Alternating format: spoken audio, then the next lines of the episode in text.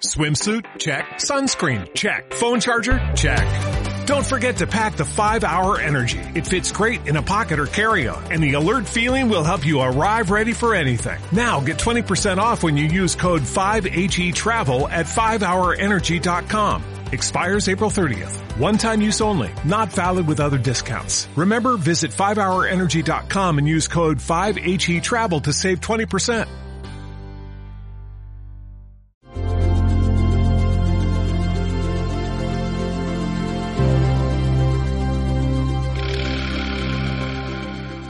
Es música. Pero es cine. Es disco volante.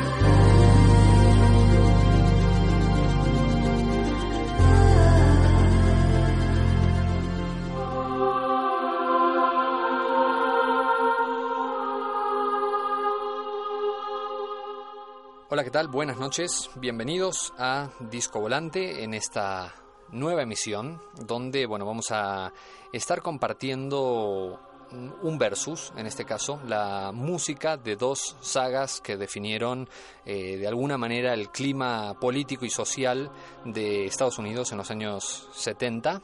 Dos sagas que surgen entre medio de la guerra de Vietnam. Eh, el, Watergate, la renuncia de Nixon y eh, un descreimiento generalizado en las instituciones y una, una especie de convencimiento del americano promedio de que, de que bueno, eh, las instituciones no te van a defender y hay que, hay que buscarse eh, la forma de defenderse por uno mismo. En este, en este clima, estas dos sagas fueron eh, absolutamente icónicas y nos trajeron a dos personajes de los más memorables del cine de los años 70. Me refiero a Dirty Harry Callahan y Paul Kersey, los protagonistas de las sagas Dirty Harry y Death Wish.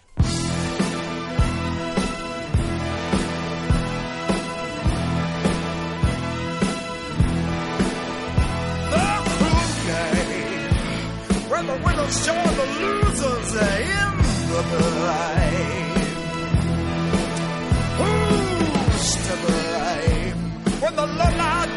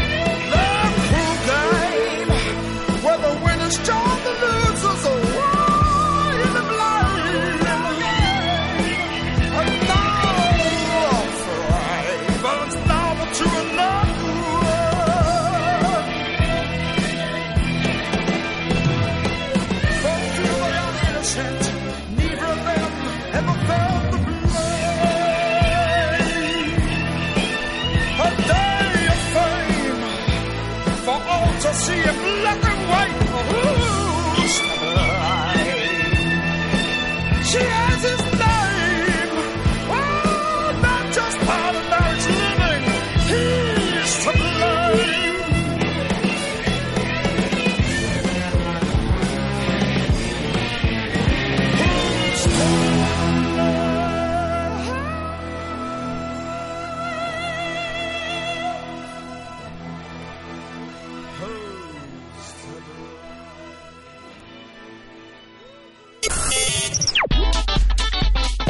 Disco Volante. Regresamos.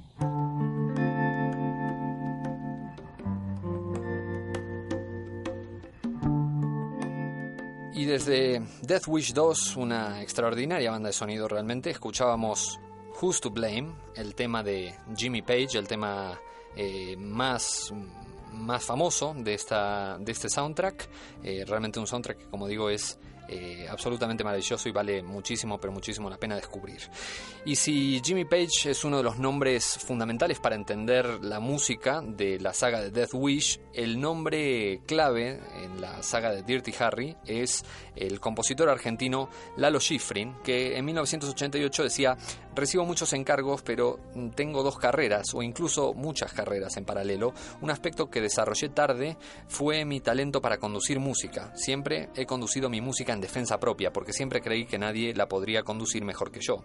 Y desde ahí empecé a expandirme al estudio de los scores de otros compositores, maestros de hoy y del pasado, y empecé a mirarlos no solo desde el análisis de sus composiciones, sino desde el punto de vista de la interpretación. Fue entonces que descubrí que uno de los grandes secretos del conductor es saber cómo administrar el tiempo. Y lo mismo aplica en la vida, así que decidí separar mi año en dos partes, una en la que escribo y otra en la que trabajo en repertorios que luego interpretaré. Para componer trabajo muy rápido, escribir música es como escribir cualquier otra cosa, si tienes algo que decir, dilo.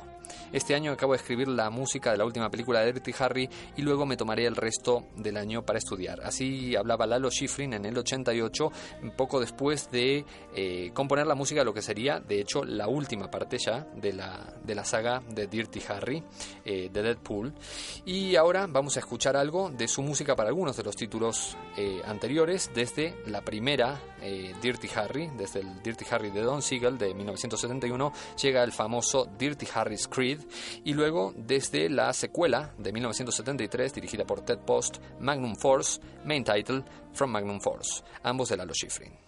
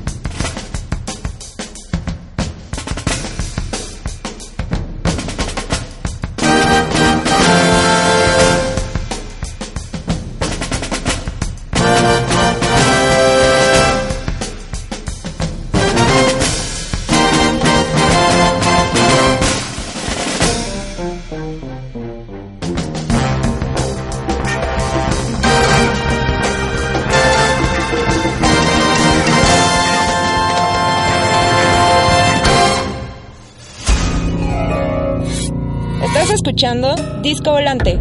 Regresamos.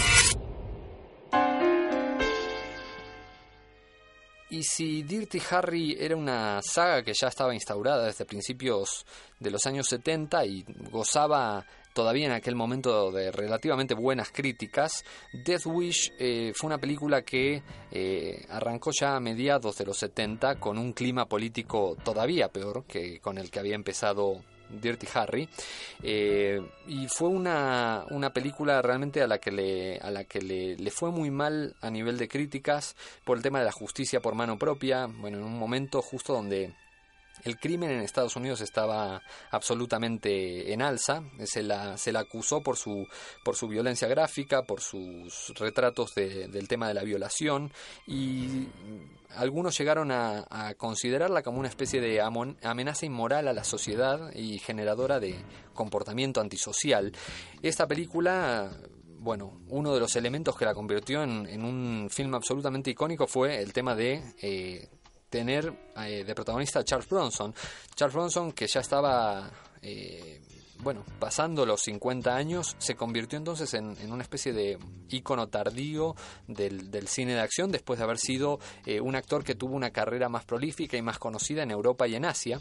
Eh, se puede decir además como, vínculo entre, entre eh, Dirty Harry y Death Wish, que ambos, Bronson y Clint Eastwood, habían trabajado en, películas del maestro Sergio Leone, que fue de alguna manera alguien que les revitalizó sus carreras. De cualquier forma y pese a lo que fueron las críticas en su momento, bueno, Paul Kersey se convirtió en el gran icono de las películas para eh, de las películas acerca de vigilantes. Y ahora vamos a escuchar algo de la música desde esta primera parte de Death Wish, Death Wish Mind Title, por Herbie Hancock.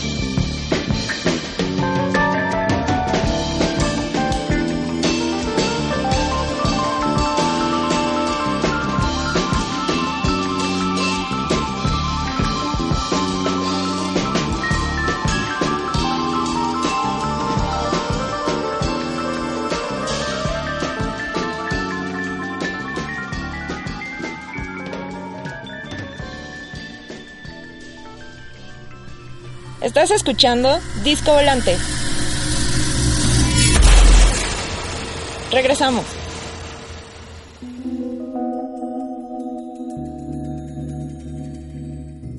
Y Herbie Hancock, del que escuchábamos el tema, el tema central de Death Wish, es bueno un músico eh, que ha ganado muchísimos premios, eh, productor, compositor, evidentemente eh, vinculado de manera fundamental al, al jazz. Death Wish fue su tercer score después de haber hecho eh, The Spook Who Sat by the Door y sobre todo, bueno, el blow up de Michelangelo Antonioni. Y Michael Winner, el director de Death Wish, cuenta que Dino de Laurentiis, eh, dice, quería alguna banda inglesa barata porque las bandas inglesas estaban de moda. Pero yo tenía una novia actriz que estaba haciendo un pequeño papel en Death Wish y era muy fan del jazz. Ella me dijo, deberías contratar a Herbie Hancock. Tienes que escuchar su disco Headhunters. Ella me pasó el disco, que era formidable, y le dije a Dino, olvídate de tu banda inglesa, vamos a contratar a Herbie Hancock.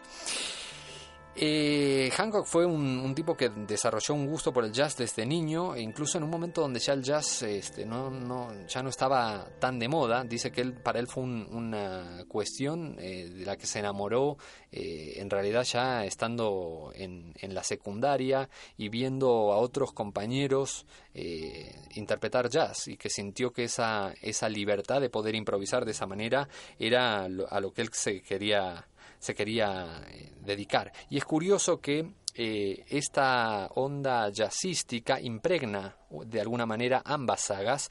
Em, en los scores de Lalo Schifrin para, para Dirty Harry lo hace de una manera menor, eh, de una forma un poquito más experimental, pero eh, uno de los, una de las secuelas de Dirty Harry, la única que no fue compuesta por Lalo Schifrin, sino por el mítico Jerry Fielding, que fue The Enforcer, la secuela de 1976, dirigida por James Fargo, sí tenía una banda de sonido completamente eh, volcada hacia Entonces vamos a escuchar ahora Joanna Stem de Herbie Hancock y Rooftop Chase de Jerry Fielding, dos de los grandes exponentes del jazz en estas dos grandes sagas.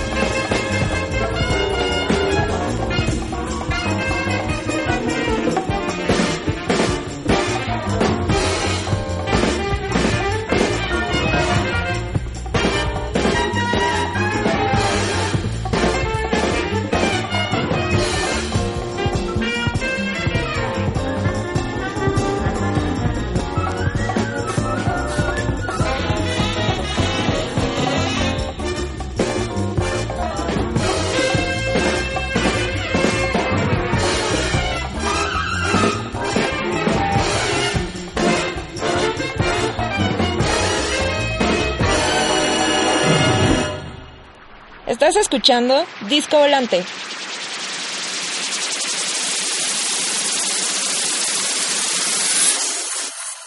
Regresamos. Y si bien Clint Eastwood se convirtió en la, en el icono que representa de manera inequívoca a Harry el Sucio, eh, esto no, no, sucedió de la noche a la mañana. Harry el Sucio fue un personaje que, bueno, que estuvo rondando de alguna manera Hollywood durante mucho tiempo. Hubo muchísimos actores a los que se les ofreció este papel, algunos eh, mayores que eh, en edad que, que Eastwood. Por ahí se manejaron los nombres de John Wayne, de Frank Sinatra, de Robert Mitchum, de Burt Lancaster, de Steve McQueen y por último de Paul Newman. Paul Newman fue quien recomendó que Clint Eastwood pudiera hacer la película. Newman, un hombre mucho más moderado, sintió que una película eh, que parecía o que, o que tenía tintes de ser una película de derechas eh, podía caerle mucho mejor a a lo que era ya Clint Eastwood en ese momento, que después bueno, ha terminado por convertirse de manera eh, inequívoca en uno de los grandes referentes de la, de la derecha en el cine norteamericano. En una entrevista, sin embargo, con, con MTV, eh, Clint Eastwood dice que eh, él no lo, nunca la entendió como una película política. Dice, sentí que era una película de un hombre con un propósito, que una vez que decidía algo no vacilaba. Eh, una película sobre un alma determinada. Me dijeron que otros actores habían tenido sus reservas en cuanto a los elementos políticos, pero incluso a esa edad yo no tenía miedo de eso. Para mí es una historia detectivesca excitante. La han llamado una obra maestra fascista y dice, Eastwood, tú haces una película y si alguien lee en ella algo más, mejor para él. Don Siegel y yo éramos muy moderados políticamente, no le dimos muchas vueltas, solo nos la pasamos bien. Eastwood dirigió una de las eh, secuelas de esta saga de Dirty Harry, Sudden Impact, eh, de 1983, y desde esa secuela llega eh, el maestro Lalo Schifrin junto con The Enforcers haciendo Sudden Impact Dirty Harry 10.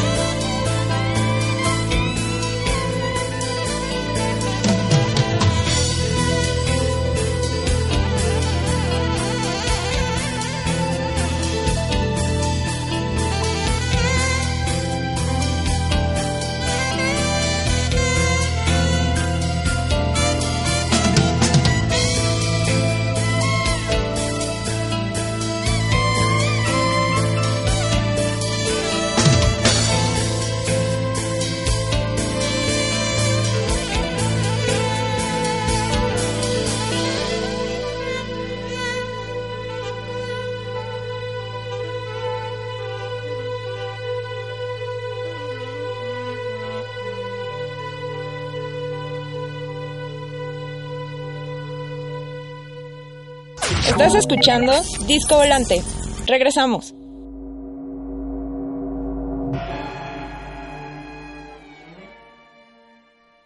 Y después del tema de Sudden Impact escuchábamos End Credits de Death Wish 4, de Crackdown, eh, música compuesta por eh, John Bicharat, Paul McCallum y Valentin McCallum.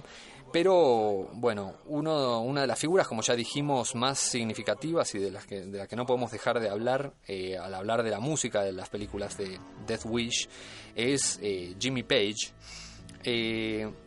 dice que Michael Winner cuenta que Isaac Hayes había sido propuesto por los productores para, para componer la música, pero que en aquel momento Winner eh, era, era vecino de, Jimmy Page. En aquel momento eh, había muerto John Bonham, el, baterista de Led Zeppelin, Led Zeppelin estaban en un impasse y el manager de, Zeppelin, Peter Grant, eh, quería que Jimmy saliera un poco de una especie de, de depresión eh, al menos de depresión creativa en la que se encontraba y le propuso a eh, Winner que, que, bueno que, que, le dejara a, Page componer la banda de sonido de la película. Page de hecho no, no recibió ningún pago por esta película, eh, pero bueno era una forma para él de volver a ponerse en pie y volver a hacer trabajo más creativo.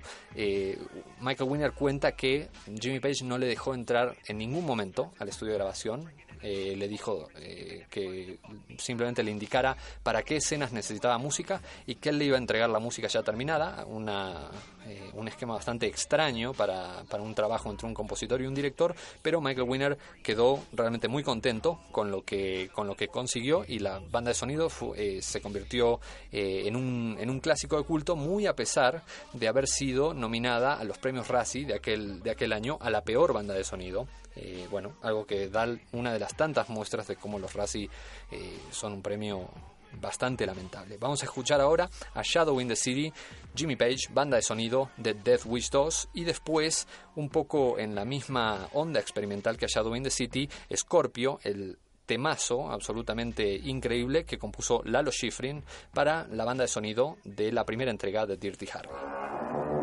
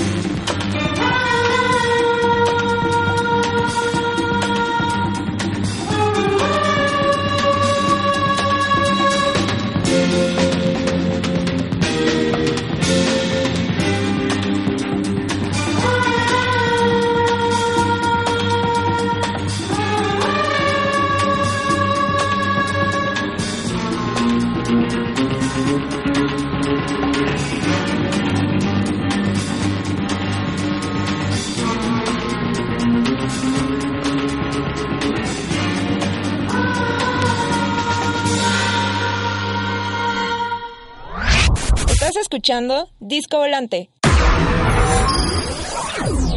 Regresamos.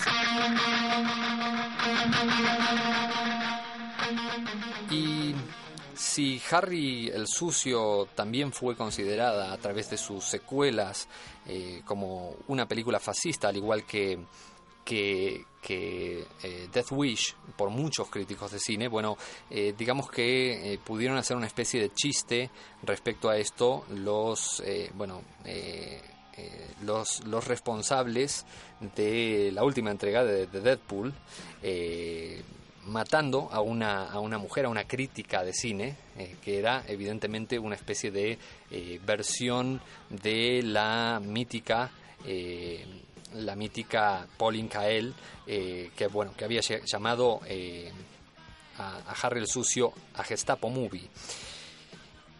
Este, este último film de, de, Harry, de Harry el Sucio, de Deadpool, tuvo un poco que ver según bueno lo que lo que es más evidente con que bueno fue una película que ya no, no tuvo demasiado demasiado éxito fue la película que peor anduvo eh, en la taquilla de todas las entregas de Harry el Sucio, a pesar de tener, eh, por ejemplo, eh, detrás, como parte de la maquinaria de, promoción, bueno, a, a, Guns N' Roses, ahí con el Welcome to the Jungle, que era el tema que promocionaba esta película. Eh, pero en realidad Clint Eastwood dice que el retiro de, de, Harry el Sucio tiene que ver con una cuestión de edad. Cuando en muchos medios se especuló con el tema de que Gran Torino podía ser una especie de eh, epílogo a, Harry el Sucio, él lo desmintió categóricamente. Eh, él decía algo así como que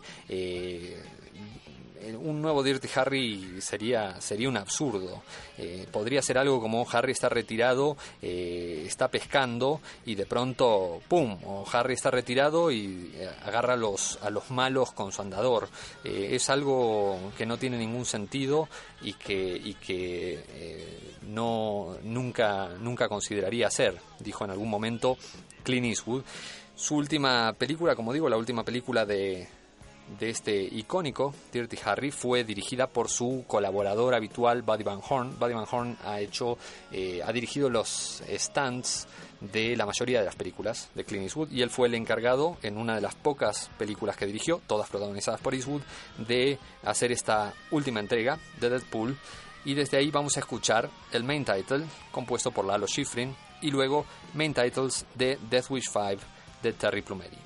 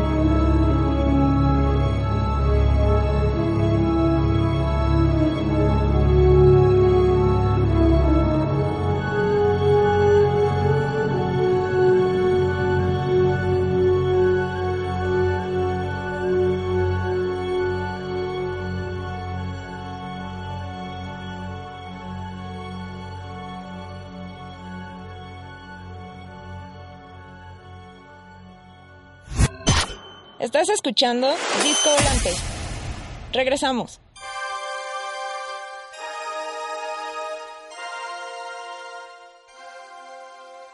Y si a fines de los 80 eh, ya el personaje de, Dirty Harry eh, se retiró de alguna manera de, de las pantallas, el personaje de Paul Kersey seguiría algunos años más, se metería en los años 90, pero en los años 90 ya había un cambio político bastante fuerte y este tipo de películas ya no eran demasiado aceptadas.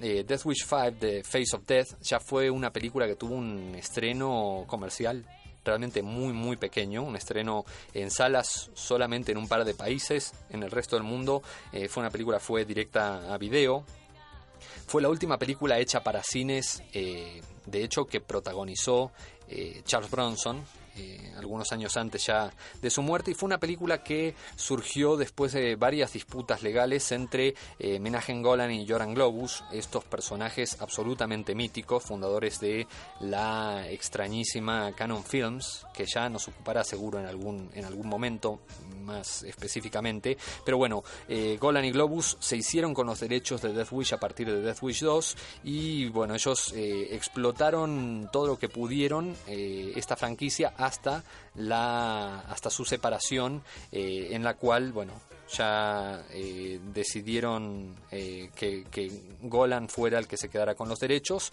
Y hizo esta película que bueno como digo Bronson ya tenía 72 años cuando la hizo fue una película por la que cobró realmente un dinero bastante importante 5 millones de dólares que era incluso más que el, el resto del presupuesto completo para la película ahí fue donde terminó ya el, personaje de Paul Kersey, pero hay planes, por supuesto, como todo en Hollywood, de un remake que eh, estaría producido en teoría por Sylvester Stallone, escrito por el director Joe Carnahan y el director sería nada menos que el mexicano Gerardo Naranjo, el director de Ellie.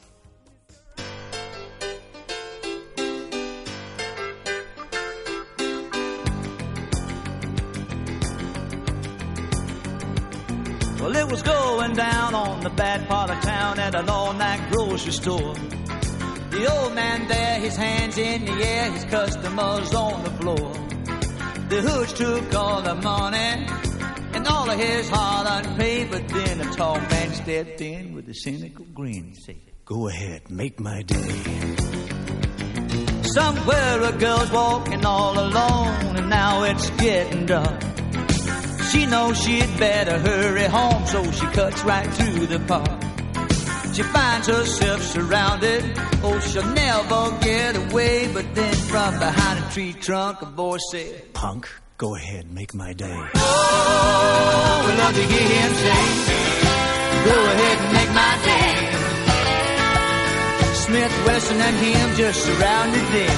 Go ahead, punk, make my day. By mistake, a couple walked into a bar where a motorcycle gang hangs out. They started coming on to his bride and slapping him all about. They were buying drinks for the house and using his money to pay.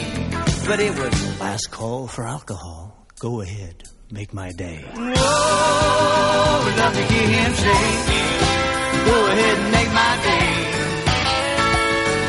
just stood in the door at the motor and said, Go ahead, punk. Make my day. So all you goons, you punks, you creeps who hide out in the night. Don't try to cop insanity. You better start doing things right. If you don't heed this warning, then you better start learning to pray that you never have to hear him whisper. Go ahead, make my day. We love to hear him say, Go ahead and make my day. Whether Smith and Wesson can talk him a lesson. Go ahead, punk. Make my day. We love to hear him say, Go ahead and make my day. He just fired his gun and then there was none. Go ahead, punk. Make my day. No trial, no reports to file.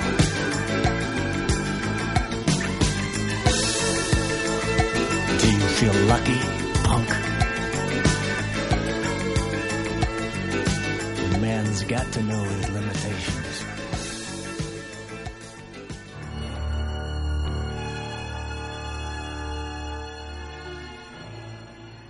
Y por último escuchábamos Make My Day, que fue conocido acá en, en, México en la edición que salió de esta banda de sonido como Provócame, un tema realmente muy curioso de eh.